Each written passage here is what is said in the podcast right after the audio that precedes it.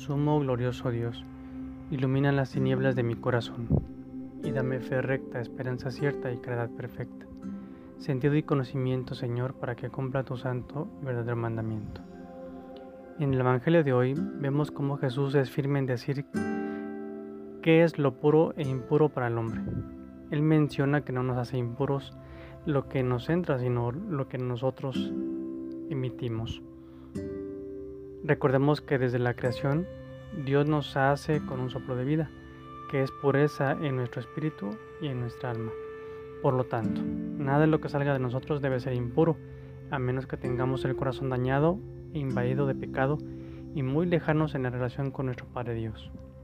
Reconozcamos pues que solos no podemos sanar este corazón manchado y lacerado de pecado, sino es Él el que nos repara y nos renueva con su mano sanadora.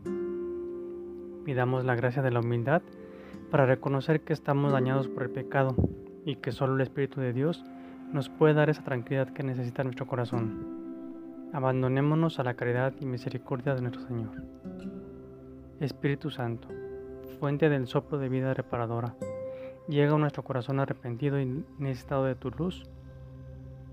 Acudimos a ti con la sencillez necesaria para pedirte renueve nuestras almas y corazones. Amén.